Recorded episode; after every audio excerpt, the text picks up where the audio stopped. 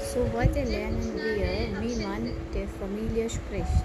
Zum Beispiel Vater, der Vater, der Vater, Mother, die Mutter, Brother, der Bruder, Sister, die Schwester.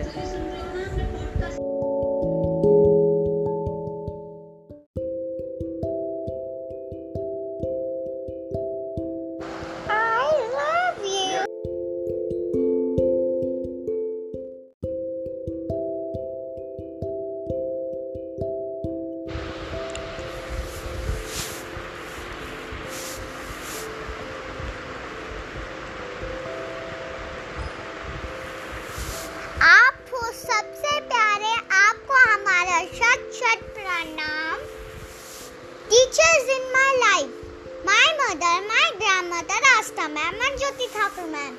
Best teacher ever. The poem is dedicated to my favorite teacher, Jyoti Thakur ma'am. You are my favorite teacher. This is obvious and clear. When I am in your class, I open my ear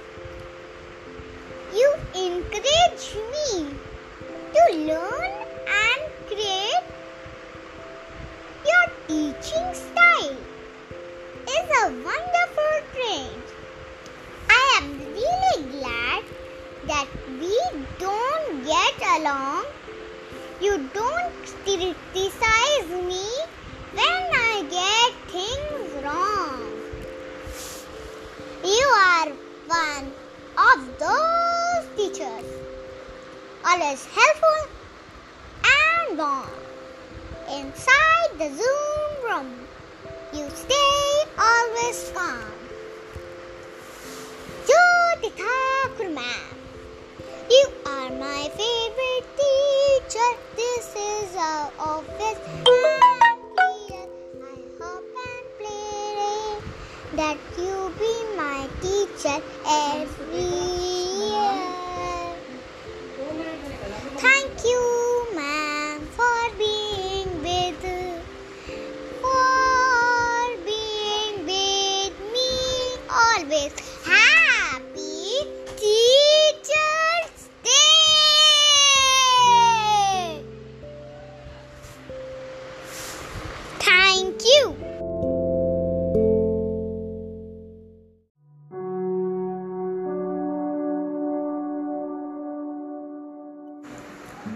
Hello, my dear parents.